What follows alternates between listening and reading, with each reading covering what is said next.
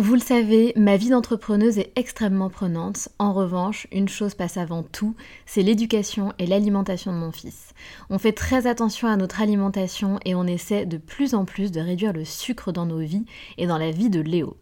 Un sujet très important pour nous, sachant qu'en plus, un documentaire sur Arte nommé Sucre, le doux mensonge, énonçait qu'en France, un enfant de 8 ans a déjà mangé plus de sucre que ses grands-parents pendant toute leur vie. Donc jamais de goûter trop sucré et lui faire manger 5 fruits et légumes par jour. Avoir une alimentation équilibrée et fruitée, c'est clairement le meilleur des carburants pour vous les filles, mais aussi pour vos enfants. Je glisse souvent une gourde pomme pot dans mon sac, sans sucre ajouté bien sûr, avant d'aller le chercher à l'école, parce qu'en plus de plaire à Léo, ça équivaut à une portion de fruits recommandée par le programme national nutrition santé. Pour moi, c'est pratique et pour lui, c'est délicieux et ludique. Et maintenant, place à l'épisode.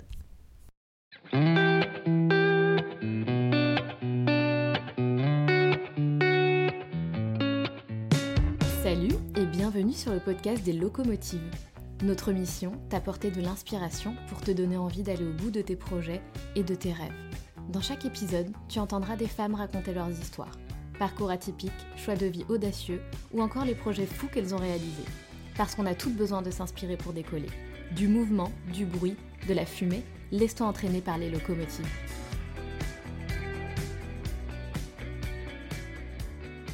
Rien ne prédestinait ces deux sœurs à travailler ensemble. Des personnalités presque opposées, des parcours professionnels différents, des envies différentes, et pourtant le destin en a décidé autrement. Leur papa, Hervé, c'est un peu le point de départ de cette aventure. Il possédait quelques ruches et s'essayait au métier d'apiculteur simplement pour le plaisir. Manon fut la première à démarrer l'aventure elle eut soudainement envie de devenir apicultrice et de créer un réel empire en multipliant les ruches. Vous l'entendrez, Manon est littéralement amoureuse de ses abeilles et passionnée par le quotidien que lui offre ce métier. Quant à Clara, elle travaillait pour une banque à Londres et elle a littéralement décidé de tout plaquer. Elle a donc rejoint l'aventure et s'est rendue compte que dépenser de l'énergie pour son propre projet, sa propre entreprise, lui donnait envie de soulever des montagnes. Mais alors comment se passe le quotidien quand on travaille avec sa sœur? Elles nous dévoilent tout, sans filtre. Elles nous parleront chacune de leur quotidien et du plaisir qu'elles ont à développer ce projet ensemble. On découvrira ce qu'est réellement le métier d'apicultrice et ce que font ces abeilles travailleuses. On aura même le droit à des révélations étonnantes sur les abeilles. Un échange pétillant avec ces deux sœurs complices s'étant reconverties pour développer un business en famille, mais surtout une vraie passion qu'elles partagent chaque jour. Salut les filles Hello Coucou alors, donc là, j'ai euh, Clara et Manon derrière le micro, donc elles sont deux, ça change puisque j'ai l'habitude euh, euh, d'interroger qu'une seule personne à la fois en général. donc c'est assez sympa. et ce sont donc deux sœurs. les filles, je vous laisse du coup vous présenter. Bonjour tout le monde, je m'appelle Manon, je suis l'aînée et je suis apicultrice. Et salut tout le monde, moi c'est Clara, j'ai 25 ans et je suis la petite sœur de Manon.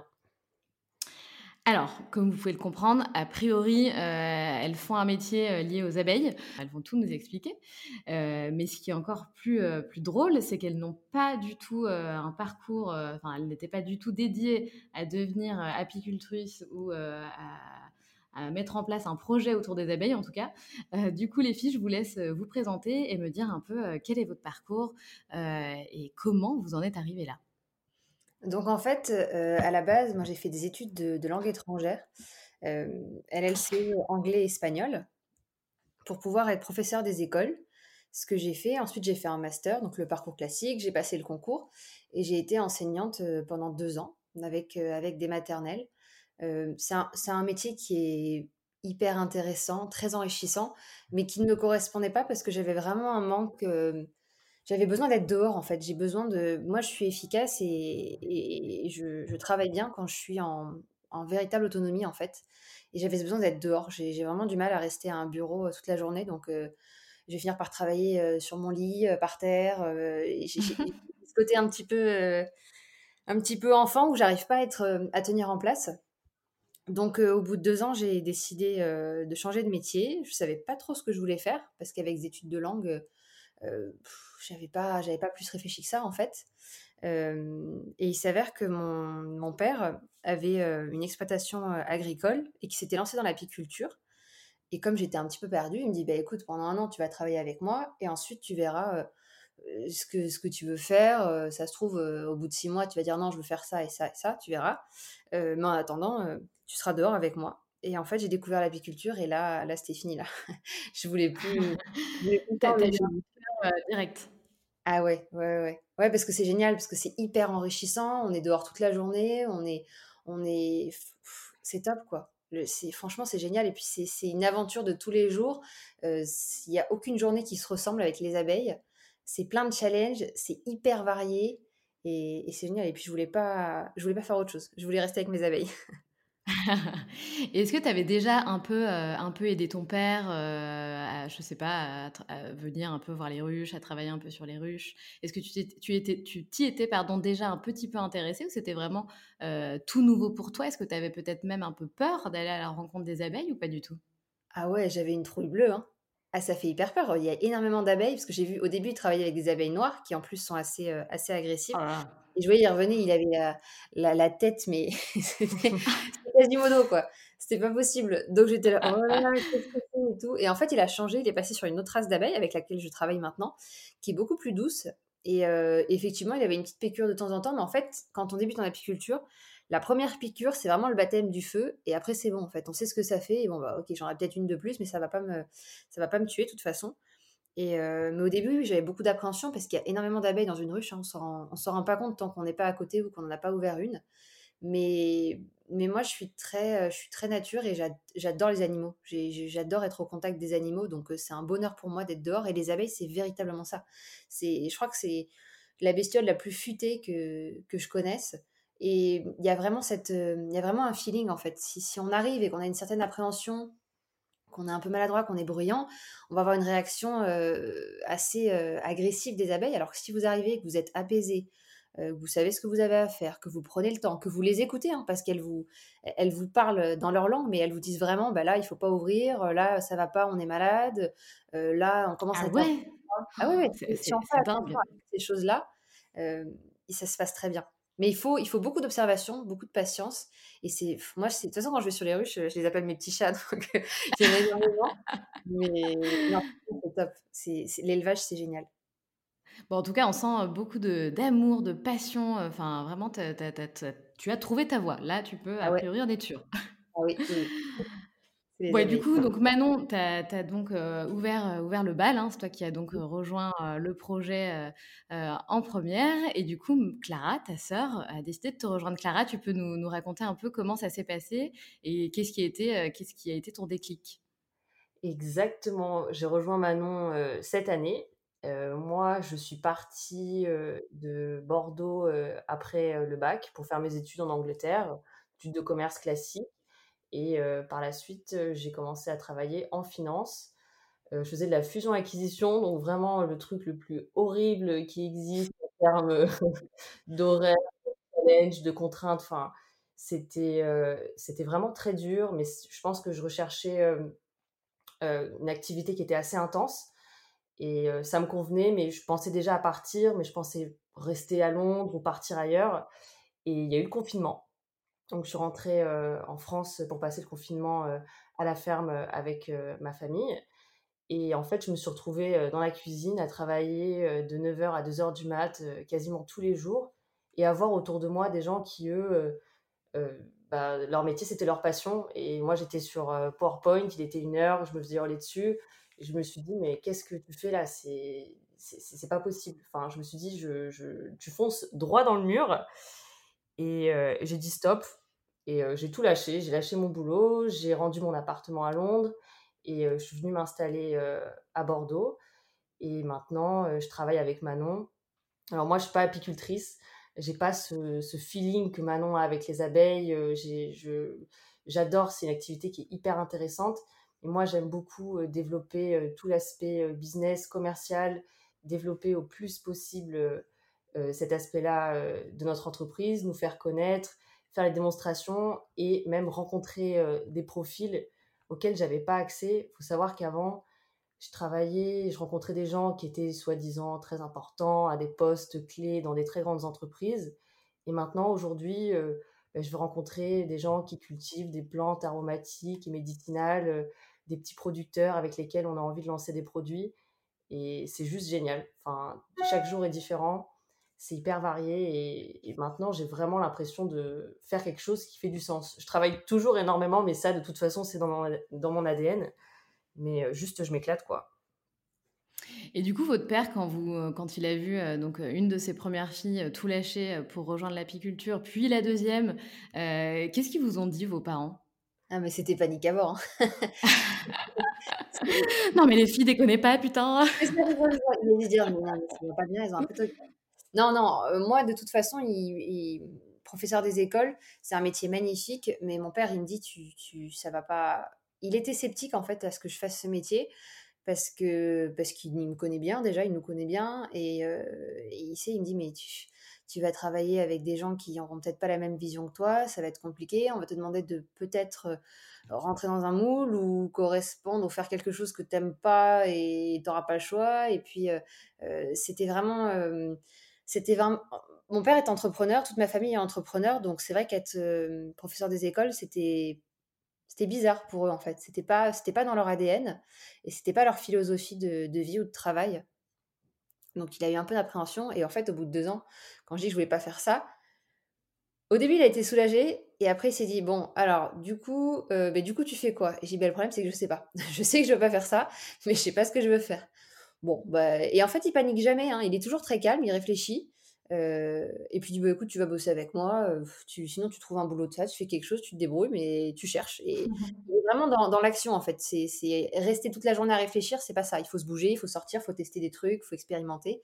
Donc, du coup, euh, il dit bah, écoute, moi, je fais plein de choses à la fois. il a plein de casquettes, il, fait, il a différents métiers.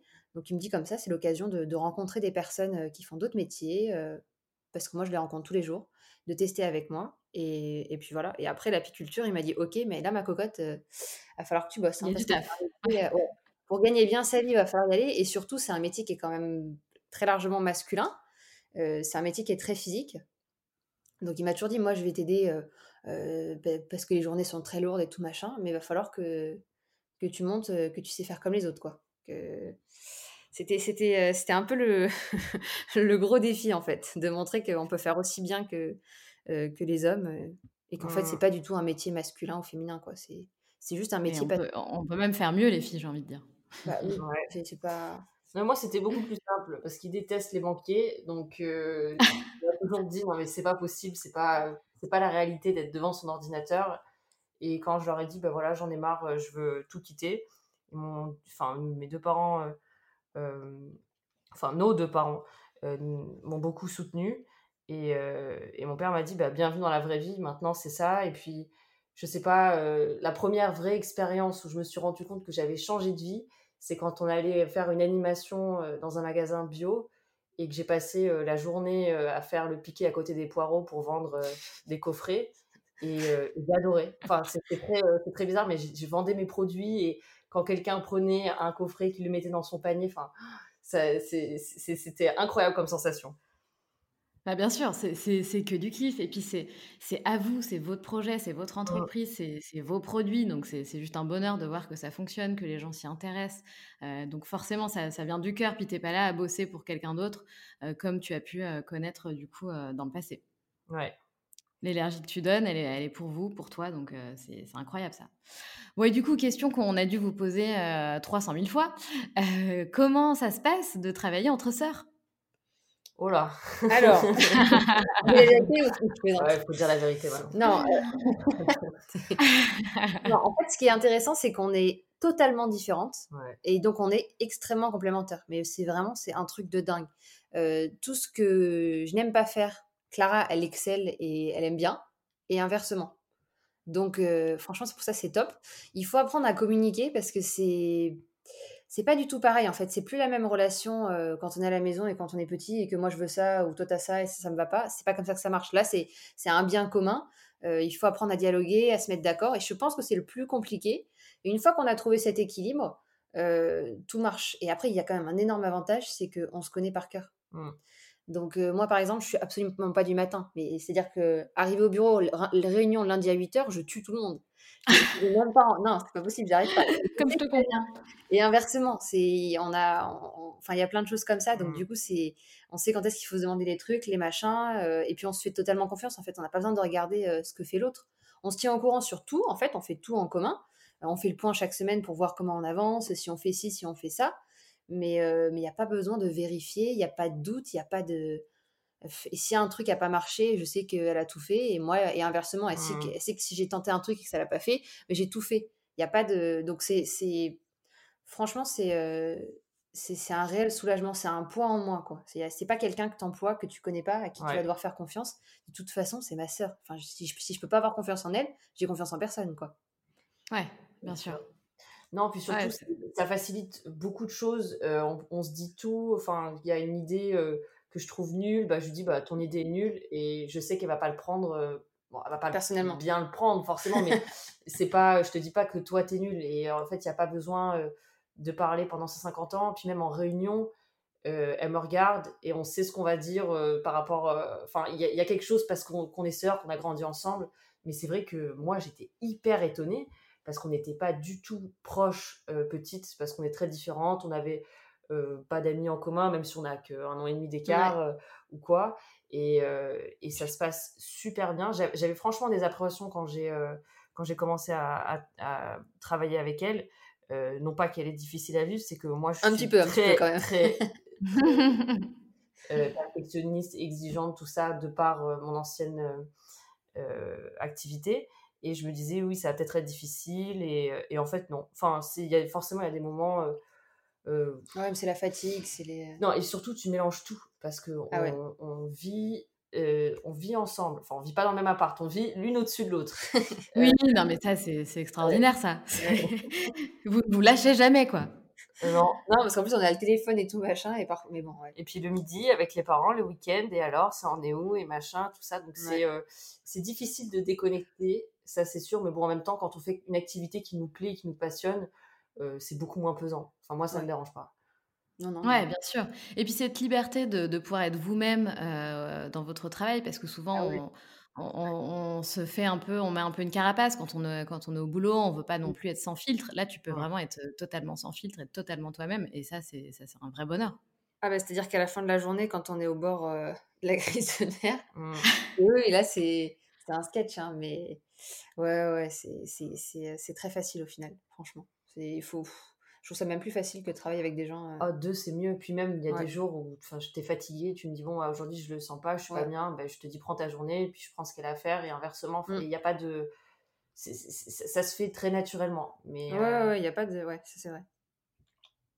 Et du coup, votre père, si j'ai bien compris, euh, au tout début, donc il faisait ça tout seul. Il avait euh, que quelques ruches. Mmh euh, est-ce que vous pouvez me, nous raconter un petit peu donc bah, l'idée de votre père au départ Qu'est-ce qu'il en faisait À qui il vendait son miel Et comment ça s'est passé avec bah, l'arrivée de Manon J'imagine que les ruches se sont multipliées. Est-ce que vous pouvez un peu nous, nous ramener en arrière?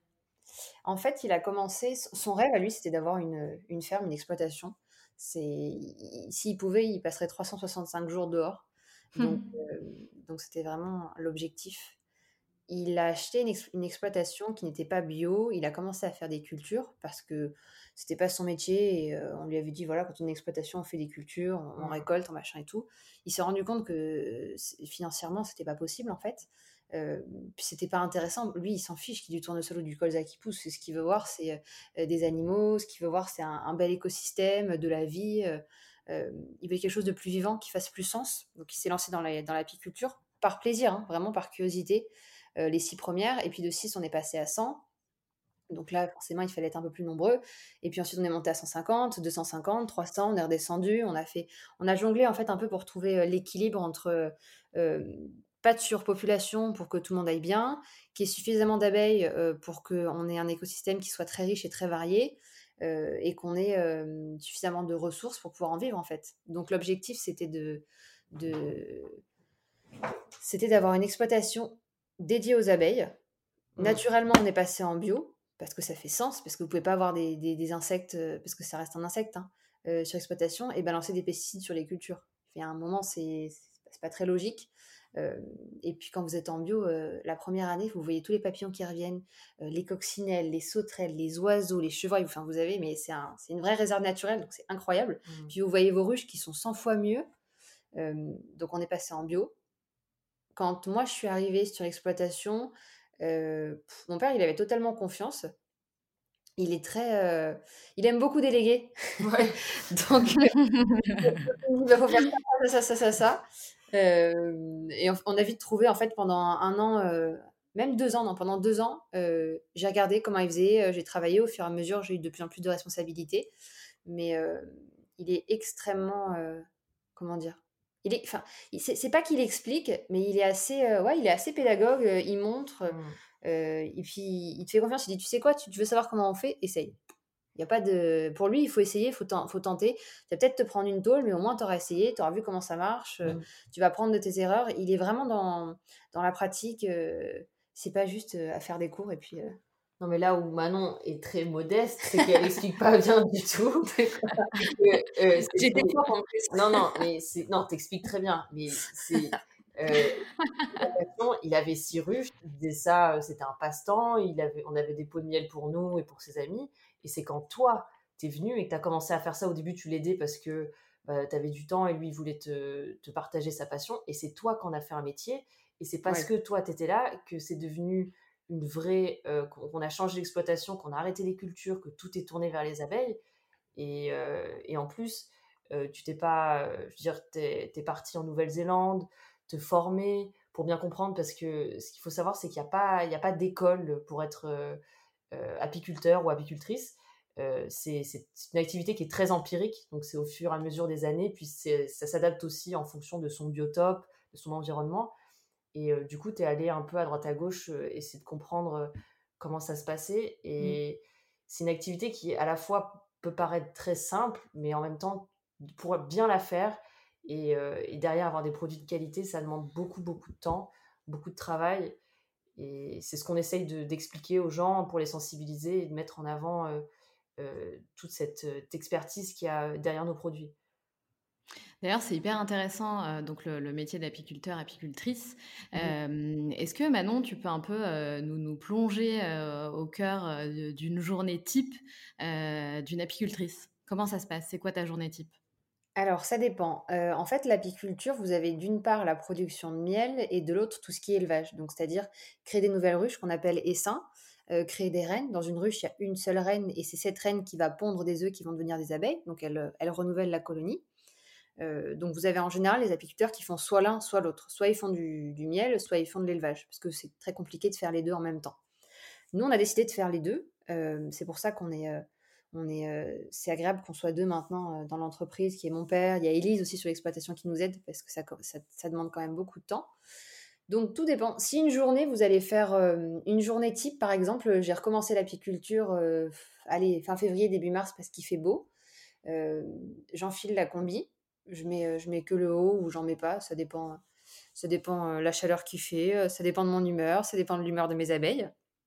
Et ensuite, je vais faire rucher par rucher visiter. Donc j'ouvre les ruches une par une, euh, tout doucement, et je regarde, euh, je regarde comment elles vont, je regarde si la reine s'est remise à pondre, euh, s'il y a du monde, si elles sont motivées et que quand j'arrive, j'en vois plein devant la porte qui me disent allez, allez, c'est bon là, il y a du soleil, j'y vais, je vais chercher le miel, je me bouge. Ou alors les petites qui sont devant qui disent non, 12 degrés, fait encore un peu froid là, je, je sais pas, j'attends un petit peu quand même, je vais peut-être y aller vers midi. Je vois celles qui ont consommé toute leur réserve l'hiver et là qui sont à poil et du coup qui, qui me regardent d'un air là si tu nous files pas à bouffer on va jamais s'en sortir donc j'adore. il y a celles qui sont parties beaucoup trop vite et qui sont déjà sur 12 cadres et, qui me regardent d'un air d'un mais t'as vu là on n'a plus de place là qu'est-ce qui fait quelque chose là? Sinon nous on s'en va on se casse. Donc, donc, en fait une journée aux ruches c'est c'est observer ces abeilles c'est leur venir leur venir en aide en fait qui ait besoin de plus de place euh, qui ait besoin de changer la reine, qui ait besoin de poser une hausse pour faire du miel. C'est de l'observation et il faut partir avec tout l'équipement. Il faut partir avec des hausses, il faut partir avec euh, euh, peut-être des cages à reine si on a besoin d'attraper la reine et de la changer de colonie. Il faut partir avec des cadres, il faut faire... Et puis, il faut, savoir que dans la journée, le programme que tu as prévu, ça peut changer en deux secondes. Quoi. Si d'un coup, il faut bien regarder la météo surtout. C'est hyper important. Avant chaque journée, on regarde la météo et on regarde le ciel toute la journée. si on sent la pluie qui arrive ou l'orage, mais alors là, on va se faire salader, mais, mais de malade. Parce qu'en fait, il y a mieux ah, que les grenouilles. Hein. Ah ouais, c'est les abeilles. Les abeilles, c'est vraiment la météo, c'est top. Si vous voulez savoir s'il va pleuvoir, l'été, vous allez devant les ruches. S'il fait jour et qu'il n'y a pas une abeille de dehors, dehors qui rentre ou qui sort, c'est qu'il va pleuvoir ou qu'il y a de l'orage. Et, et, du coup, bah, c'est comme nous, hein, quand il pleut, si vous laissez la fenêtre grande ouverte, on va vous dire non mais ça va pas bien, t'as vu le temps qu'il fait dehors. Ouais, tout à fait. C'est pareil.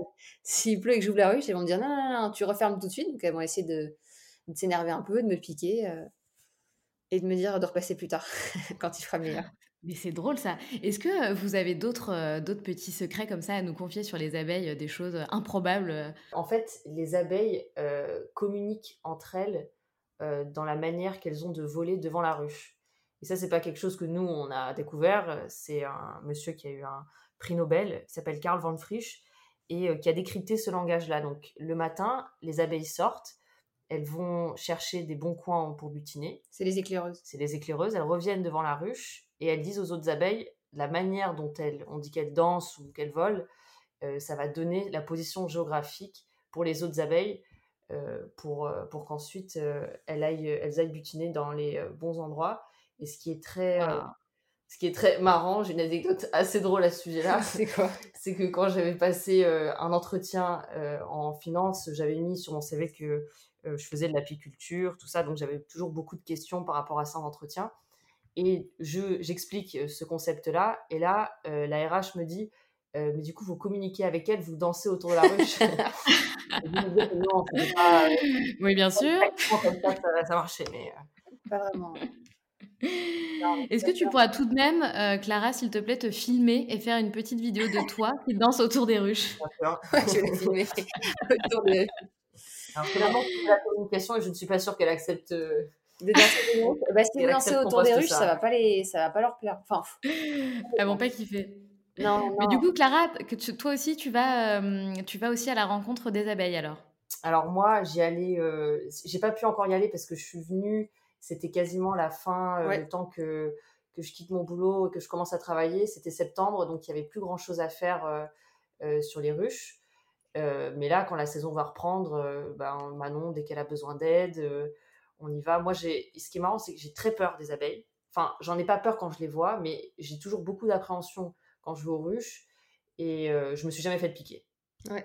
En plus, c'est vraiment. C'est dingue. Ouais. Mais pourtant, est-ce qu'il y a une raison? Je sais pas, parce que je pensais qu'elle sentait la peur, mais non. Alors en fait, ce qu'il faut savoir, c'est que nous, comme on fait de l'élevage, je fais de la sélection. C'est-à-dire que j'ai des, critères définis et je vais dupliquer les ruches euh, qui correspondent à mes critères. Et mon critère numéro un, c'est la douceur. Il peut faire extrêmement chaud dans le Lot-et-Garonne. L'été, on peut arriver à 38, 39, 40 degrés et c'est mmh. pendant plusieurs heures. Donc quand tu es en plein cagnard, euh, si en plus tu as la combi, le machin, le pantalon, le truc, enfin, tu perds 12 litres d'eau dans la journée. Même pour elles, c'est très désagréable parce qu'il fait trop chaud, donc elles ventilent énormément, donc elles sont énervées et tout. Donc, euh, un de mes critères, c'est la douceur. Je veux des abeilles douces. Je veux pouvoir ouvrir. Mettons un jour, je sais qu'il va y avoir de l'orage, mais il faut absolument que j'aille renouveler euh, le candy ou le sirop parce que c'est la, seule période d'accalmie qu'il y a. Et là, faut y aller. Je sais que c'est un climat qui peut les rendre agressives, mais comme j'ai sélectionné des ruches 12, elles vont me dire Allez, tu as 10 minutes pour faire ton truc et après tu t'en vas. Donc elles vont, entre guillemets, un tout petit peu s'énerver, peut-être légèrement sortir, mais elles vont patienter un peu. Elles vont pas, euh, elles vont pas me sauter dessus comme on peut ouvrir avec une ruche qui est très agressive ou une abeille noire qui, euh, quand vous approchez à 10 mètres, elle vous fonce dessus, quoi. Donc j'ai vraiment des abeilles toutes douces, toutes gentilles. Et puis je fais des, je fais des reines euh, que je sélectionne pareil pour la douceur, la productivité. Donc c'est vrai que quand les gens ont un peu d'appréhension et qui viennent avec moi sur les ruches, au début je leur fais ouvrir des nucléis. C'est des, des toutes petites, toutes petites ruches, c'est minuscule. C'est uniquement pour l'élevage de rennes, donc pour créer de nouvelles reines. Et c'est des cadres, on dirait une dinette pour enfants, tellement c'est tellement mmh. c'est tout petit. Mais il y a quand même pas mal d'abeilles dedans. Et, et j'avais montré à des amis qui n'étaient pas du tout apicultrices, qui, qui, avaient vachement peur des abeilles. J'ai dit, mais regarde, vas-y, attrape une, touche le cadre. Et elles ont été complètement désensibilisées. Et pareil, dès qu'il y a des gens qui viennent sur exploitation l'été, parce qu'on a une petite boutique ou qui viennent chercher des essaims, j'ai dit, bah, regardez, on va le transférer ensemble, vous allez ouvrir, vous allez. Ah bah oui, ah bah oui, puis ils commencent à enlever la combinaison, et puis ils commencent à enlever les gants, et puis ils ont un petit peu moins peur, et puis, et puis voilà, alors ça c'est valable euh, sur mes ruches que je connais. Si je vais chez un apiculteur que je ne connais pas ou je connais mais j'ai jamais ouvert ses ruches, je peux vous assurer que j'ai la combi. Je, au début, je ne pense pas, quoi, parce que je les connais pas. Mais mes abeilles, mes ruches, je les, je- en- du moins, je connais leur reine, donc je sais très bien comment elles vont réagir. Et c'est un très bon indicateur, parce que comme je sais qu'elles sont très gentilles de base, si un jour elles s'énervent comme des malades, c'est qu'il y a un gros problème. Je ne sais pas encore lequel, si c'est un prédateur, si c'est euh, une maladie ou si c'est le climat, mais s'il y a un truc qui va pas. Donc c'est un très bon indicateur en fait pour moi.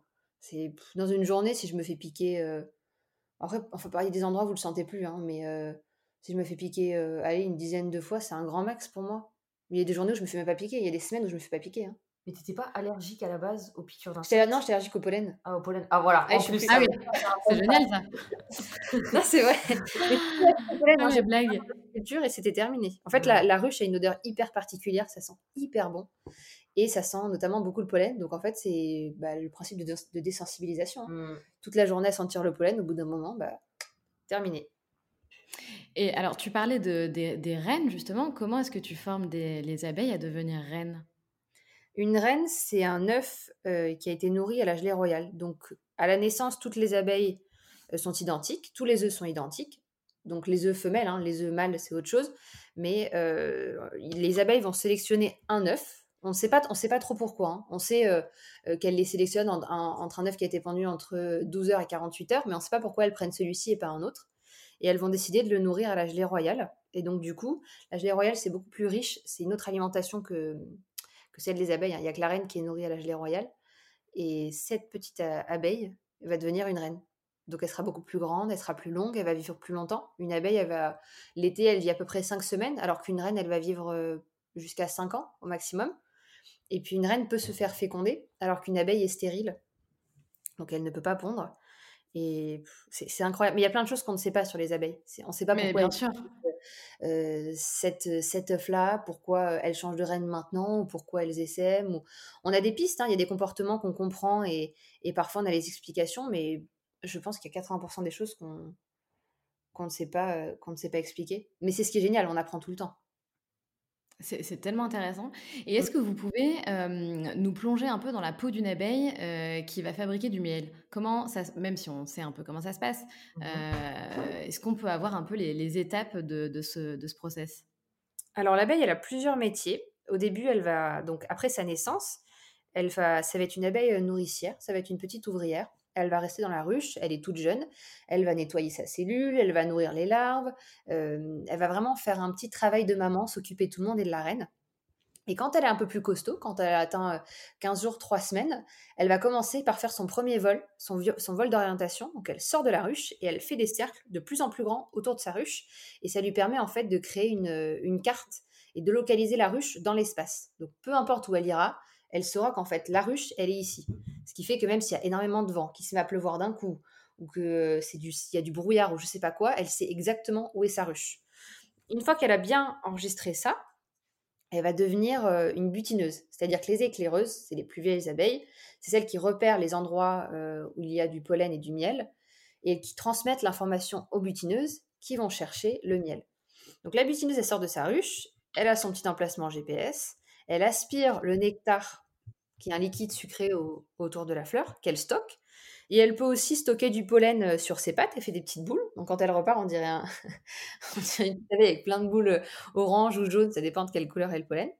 Elle revient à la ruche, elle va régurgiter le nectar à une autre abeille, et ça, ça va se faire plusieurs fois. En fait, elle régurgite le miel entre le, le nectar entre elles, ça permet une déshydratation du miel, et ça lui apporte toutes les enzymes, euh, toutes les protéines qu'on, euh, qu'il n'y a pas naturellement dans le nectar, hein, s'il n'y a pas le travail des abeilles. Ensuite, elles vont le stocker dans une alvéole, et quand il atteint à peu près 17% d'humidité, elles vont fermer cette alvéole avec une pellicule de cire, et là, c'est comme si nous, on le mettait dans un pot. C'est-à-dire que ça ne bougera pas, c'est ad vitam aeternam, ça ne périme pas.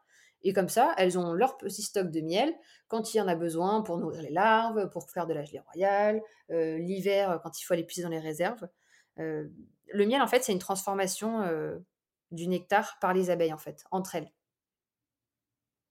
Mais c'est, franchement, c'est extraordinaire. Et la manière dont tu racontes, euh, franchement, Ouais.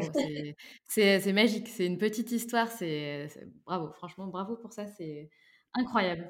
Et votre, votre miel, les filles, euh, c'est évidemment le meilleur miel de France. Euh, Oh. est-ce que vous pouvez un peu euh, me, me- me décrire votre miel? La particularité, c'est qu'on ne fait pas de transhumance. Euh, Mmh. Nos ruches, elles passent toute l'année dans le Lot-et-Garonne, sur notre exploitation à Bouglon. Donc, on a un miel qui reflète vraiment la diversité du, du Lot-et-Garonne et même du sud-ouest. Donc, c'est-à-dire qu'on a des châtaigniers, des noisetiers, de l'acacia, on a des plantes aromatiques, de la lavande, des agrumes, enfin tout ce qu'on peut trouver euh, dans le, dans le sud-ouest avec les fleurs sauvages. Et elles vont butiner tout ça. Les premières mielées, ça commence début du printemps jusqu'à aller dans le sud-ouest fin août, début septembre. C'est-à-dire qu'elles ont toute cette période pour faire le miel. Nous, on récolte à chaque, euh, à chaque mielée, euh, à chaque floraison, on récolte ce miel. Donc les premiers, en général, c'est colza, ensuite c'est acacia, ensuite c'est tilleul, au fur et à mesure. Et euh, on va les mettre euh, tous en cuve, on va les désoperculer un par un. Comme ça, on sait exactement que dans cette cuve, on a allez, euh, 90% de colza et peut-être 10% de fleurs sauvages qui vont fleurir en même temps que le colza. Donc comme ça, on a toutes nos cuves avec toutes nos, tous nos miels récoltés et on va assembler uniquement les meilleurs pour avoir un équilibre parfait et pour avoir un miel qui va plaire au plus grand nombre. Chaque euh, fleur et chaque miel a un goût qui lui est propre. Le miel de châtaignier, c'est un miel qui est foncé, qui est assez, euh, assez amer, alors que si on prend le miel d'acacia ou tilleul, c'est des miels qui sont assez, euh, on dirait presque qu'ils sont translucides en fait. Ils sont sucrés, ils sont doux, ils n'ont pas tellement de, goût très floral comme peut l'avoir le miel de lavande.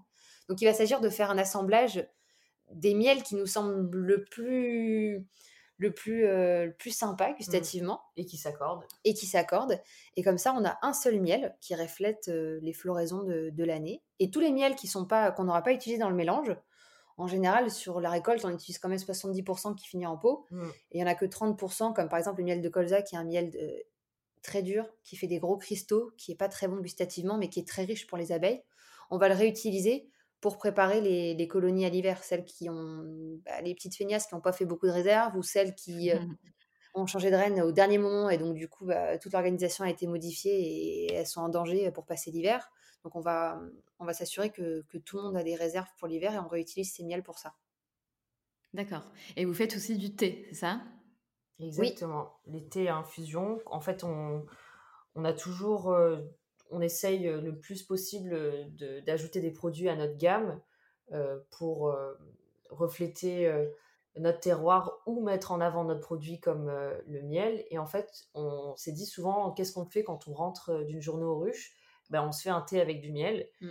Et, et on avait envie de partager cette expérience euh, avec les gens qui avaient acheté notre miel ou qui adoraient le thé euh, et le miel. Et du coup, on s'est associé euh, à un monsieur qui est euh, né euh, dans le thé, qui a pris notre miel et qui, de ce miel-là, qui a créé cinq recettes qu'on a élaborées avec, avec lui. Et c'est des recettes qui se marient parfaitement avec notre miel. Donc, on les propose soit simples, soit on a fait des coffrets tout en un. Vous avez un petit pot de miel et un petit peu de, thé ou, d'infusion. Et c'est pour nous l'accord parfait, c'est la petite pause réconfortante euh, retour euh, des ruches. Malheureusement, nous, on n'a pas, on fait pas pousser de thé euh, en France. Peut-être avec le réchauffement climatique dans quelques années, qui sait. Qui sait, c'est clair.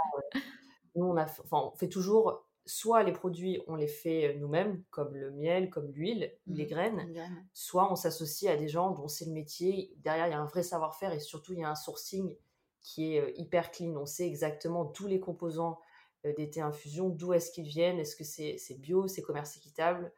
Même sur les nouveaux produits qu'on va lancer, euh, on s'associe tout le temps euh, à des artisans et euh, dans Français, lesquels, ouais, euh, français, dans lesquels on a une totale euh, confiance. En fait, c'est mettre en, en valeur notre miel, notre travail et Mhm. le leur aussi. Ouais. C'est, on a tous des, c'est, dire qu'on sait tout faire et qu'on est les meilleurs dans tout, c'est pas vrai. On a tous des compétences différentes et, et des, savoir-faire euh, uniques.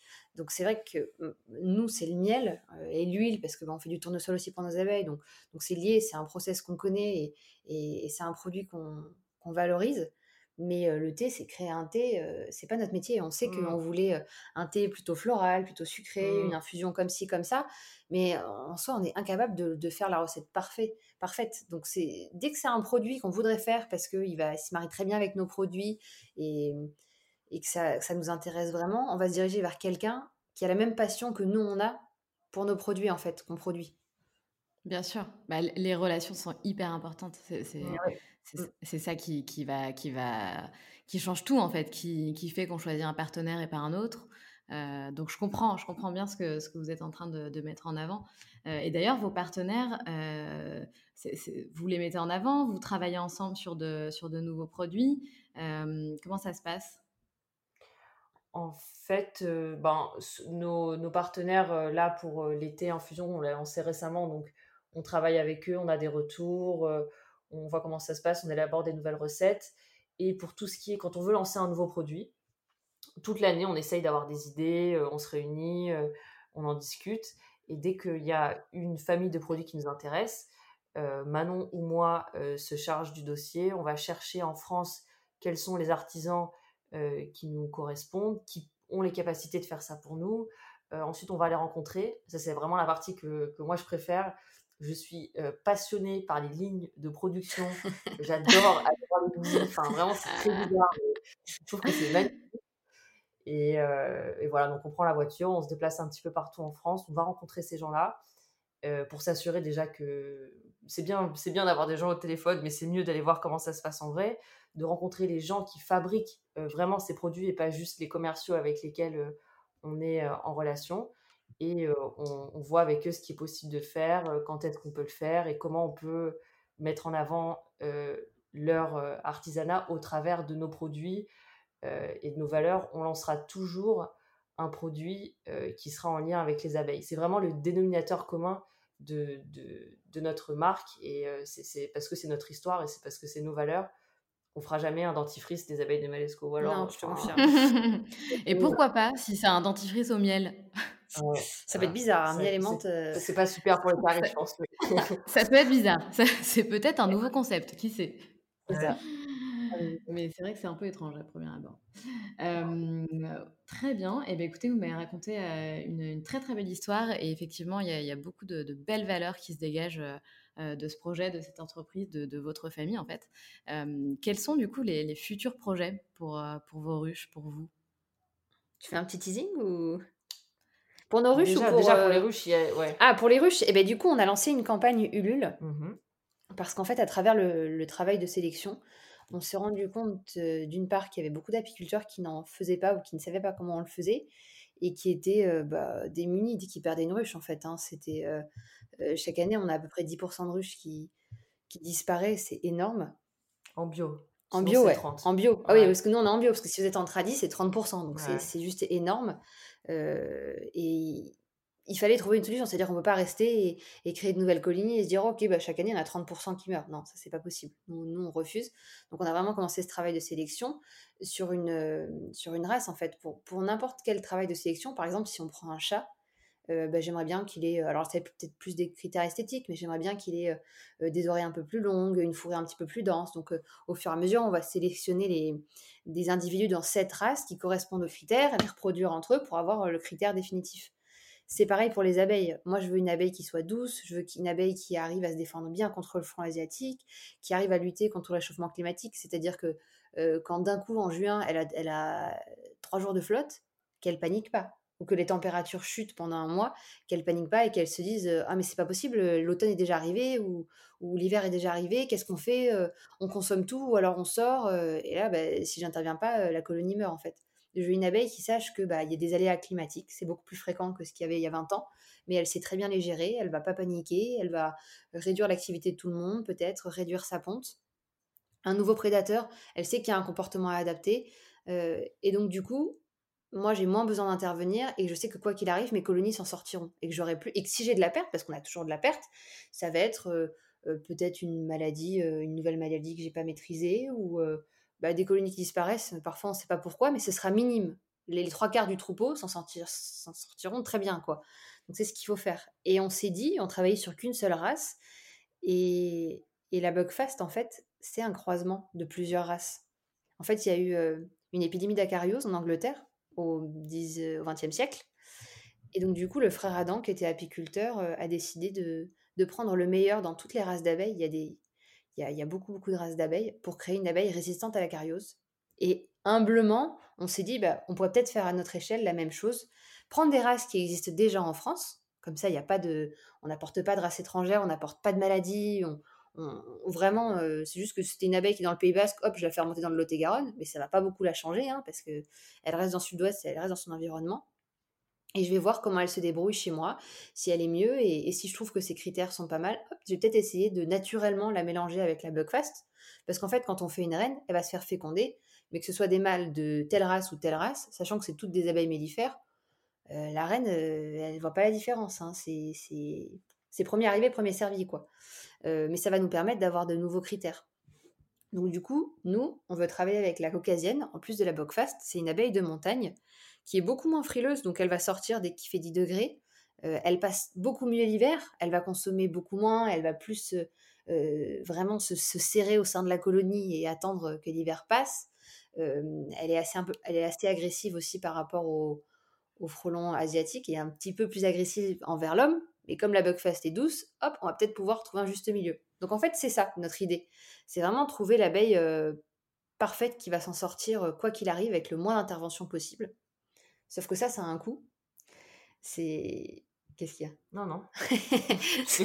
elle me regarde. oui, elle est partie dans, elle est partie dans son truc là. Elle est, elle est partie dans ah, un récit. Regarde. Euh, un coup, c'est un projet qui, coûte 27 000 euros mmh. parce qu'il faut racheter des ruches, il faut racheter des essaims d'une autre race.